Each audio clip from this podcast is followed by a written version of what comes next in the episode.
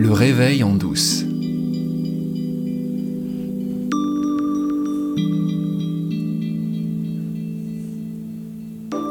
Dans un lycée à Arras, un professeur a été attaqué au couteau et euh, frappé à mort par euh, un garçon de 20 ans qui est né en Russie. Et euh, quand j'ai entendu le nom du professeur, Dominique Bernard, ça a fait euh, tilt dans ma tête. Et quand j'ai vu son visage, euh, je me suis dit, ah bah oui, c'est lui. Dans les années 2000, j'ai fait un film sur Michel Onfray, d'ailleurs j'en ai parlé dans un épisode précédent. Onfray venait de créer les universités populaires à Caen. Et à Arras, il y avait Paul Orsoni, une professeure de philosophie, qui connaissait bien le travail de Michel et euh, qui a participé à cette première université populaire. Et bref, Paul Orsoni, qui enseignait à Arras, a décidé elle aussi de créer une université populaire là-bas. Donc qu'est-ce que c'est qu'une université populaire? Ce sont des professeurs, des gens qui s'y connaissent dans un domaine ou un autre, et qui décident de donner gratuitement, dans un contexte euh, organisé, des cours pour n'importe qui. C'est gratuit, on vient quand on veut. C'est un peu comme ce que je fais moi. Mais à l'époque, euh, on est en 2005-2006. Internet n'est pas du tout euh, déployé comme il est déployé aujourd'hui. Le 2.0 n'est pas encore arrivé. Les youtubeurs n'existent pas encore vraiment. Et donc Paul Orsoni décide de fonder cette euh, université populaire à Arras avec Dominique Bernard, entre autres. Et euh, moi, je suis très intéressé par euh, découvrir, essayer de voir ce qui se passe. Et donc, je vais aller passer quelques jours à Arras et, et je vais rencontrer Dominique Bernard. Et je vais le filmer lors d'une soirée, une sorte de dîner qu'on a un peu improvisé comme ça. Parce que j'ai envie d'avoir des images où il m'explique là, tous, la petite bande de l'Université populaire d'Arras, pourquoi ils ont fait ça. Donc cet homme-là, je l'ai filmé. Et quand j'ai entendu les nouvelles, quand euh, j'ai entendu son nom, que j'ai vu son visage, je suis retourné fouiller dans mes archives et j'ai retrouvé un extrait que j'avais monté dans une première version du film. Et euh, le passage sur Arras euh, n'avait pas été gardé au montage final, qui a été diffusé sur France 3. J'ai regardé cet extrait et j'ai vu Dominique Bernard, filmé en gros plan, comme tu peux le voir là, tout de suite, et qui parle et qui dit euh, ça. C'était consécutif aux grands mouvements, de, grands mouvements sociaux de 2003. On s'est dit, voilà, euh, peut-être une réponse intelligente euh, à apporter à, à la situation.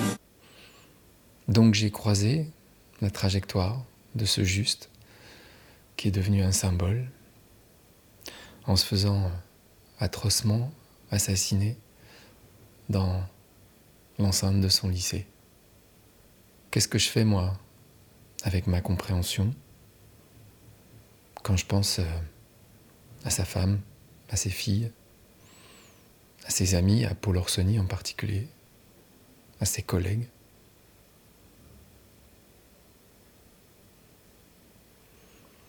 Qu'est-ce que je vais leur dire? Vous savez, vous êtes la conscience infinie, illimitée. Vous savez, vous n'êtes pas ce corps-esprit. Ça va leur faire une belle jambe, tiens. Vous savez, la réalité que vous vivez, elle est 100% fabriquée par les histoires que vous vous racontez et par vos pensées. Non. C'est pas que c'est pas vrai. C'est juste que c'est pas le moment. Quand une famille, quand un collège, un lycée, un groupe d'amis se trouve en état de sidération, de souffrance, face à un événement aussi énorme, imprévu, c'est dingue. Ça vous tombe sur la tête comme ça.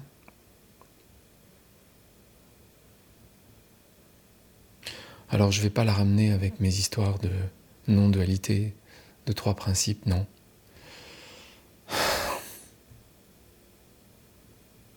Non. Parce que qu'est-ce qu'on peut faire? On peut juste envoyer de l'amour, de l'amour, de l'amour immerger autant qu'on peut ces gens qui souffrent dans l'amour en leur disant on est avec vous.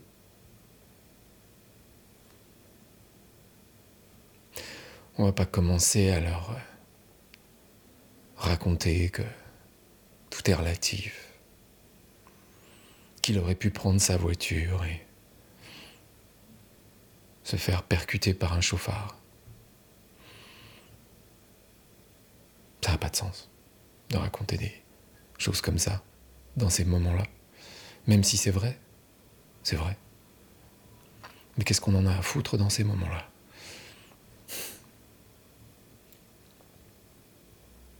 La vérité, c'est que dans le monde des formes,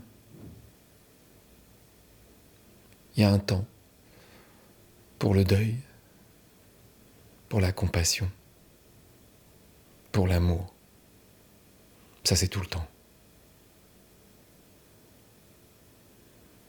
Et puis il y a un temps pour euh,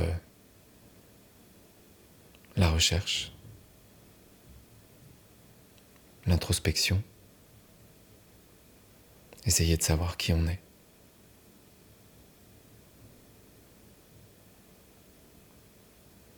Et peut-être que cette recherche, cette introspection, essayer de savoir qui on est,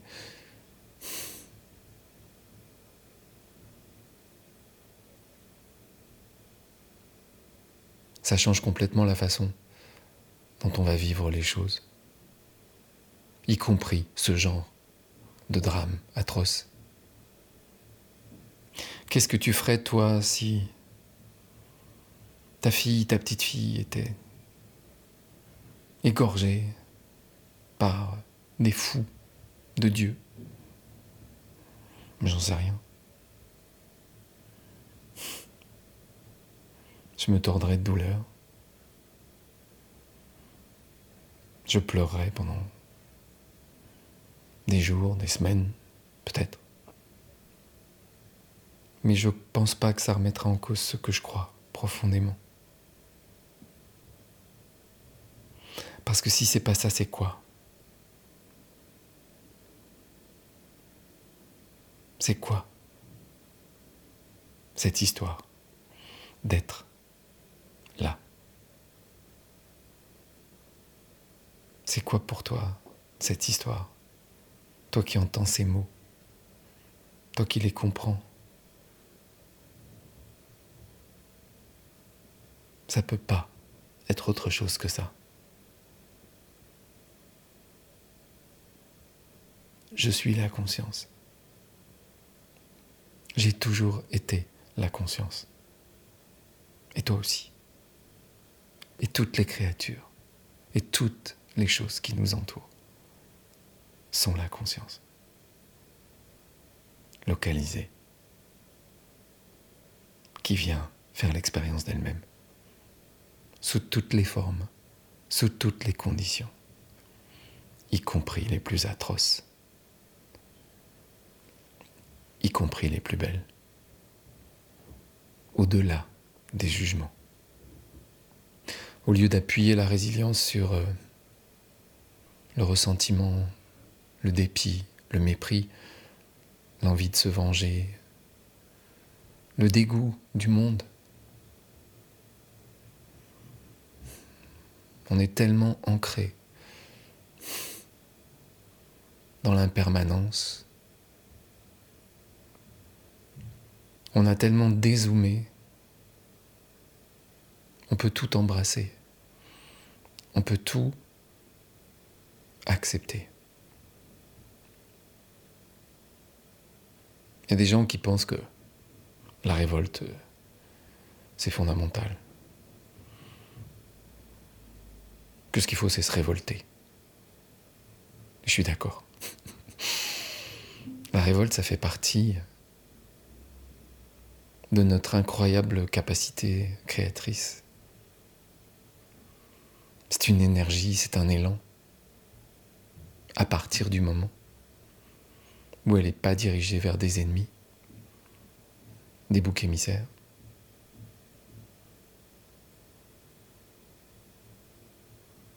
Se révolter, ouais, il faut.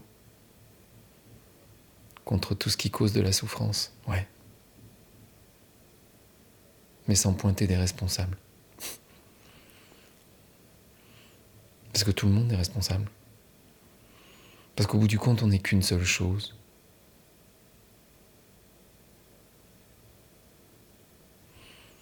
Alors je fais cet épisode à la mémoire de Dominique, que j'ai croisé qu'une fois dans ma vie, qui n'était pas un ami, au sens où on ne se connaissait pas.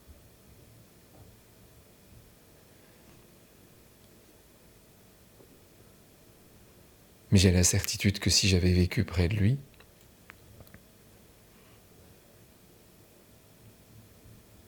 on aurait connu une forme d'amitié, c'est sûr.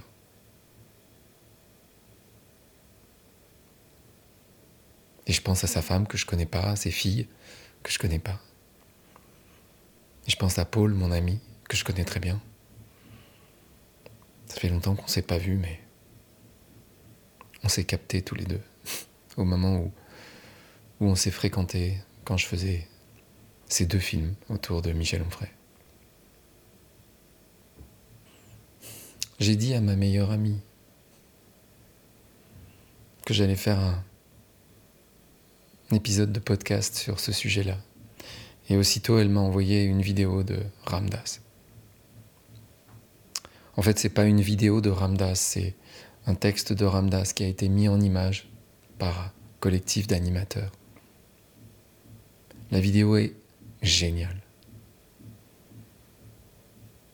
Ramdas dit euh, la vérité. la vérité absolue sur l'expérience que nous faisons. Et comment on peut à la fois embrasser tout le bien et tout le mal dans une seule et même chose. Je te mets le lien de la vidéo là-haut. Va voir. Bon, c'est en anglais. Hein. Ma mère qui est toujours pour moi une sorte de maître zen parce qu'elle me met en face de questions tout à fait pertinentes. Quand elle écoute mon podcast, quand elle a écouté notamment la conversation que j'ai eue avec Thibaut, arbre,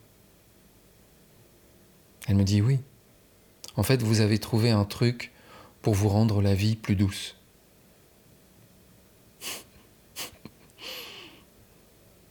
Peut-être Va savoir. Puisque de toute façon, il n'y a que des histoires. Oui. Peut-être qu'on a trouvé une histoire qui nous rend la vie plus douce, ouais. Parce que détenir la vérité, c'est pas une option. On détient tous et toutes la vérité.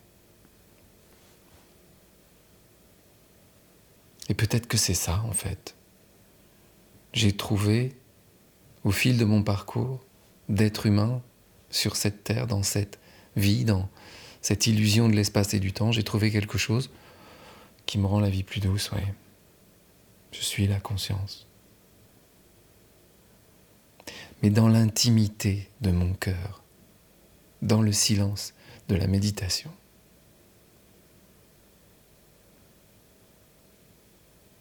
Je sais que c'est vrai. Pour moi en tout cas. J'ai aucun doute. Je suis ce qui voit ce que je vois. Je suis immortel. J'ai pas besoin de ressusciter. De toute façon, je suis là depuis toujours et je serai toujours là. La semaine prochaine, je vous emmènerai dans une méditation de Ramdas qui dit à peu près tout ce que je viens de partager aujourd'hui. Je l'ai traduite en français. C'est sûrement un des plus beaux textes que je connaisse. Et il me fait monter les larmes pratiquement à chaque fois. Tellement il me touche à l'intérieur, là, dans le cœur. Encore deux mots pour vous parler des deux week-ends de retraite que j'organise. Le premier avec Fatou Diop autour des trois principes. Ce sera les 6 et 7 janvier 2024 à la tribu de Lavaux en Charente. Et puis le week-end suivant, les 13 et 14 janvier 2024. Cette fois, ce sera avec Ludovic Fontaine de la chaîne Nevermind que nous organisons une retraite de deux jours sur le thème Sur le sentier de l'éveil en douce. Tous les détails de ces retraites sont dans la description de cet épisode. Il n'y a que 10 places pour chacune des retraites. Donc si tu es intéressé, je te conseille de te dépêcher.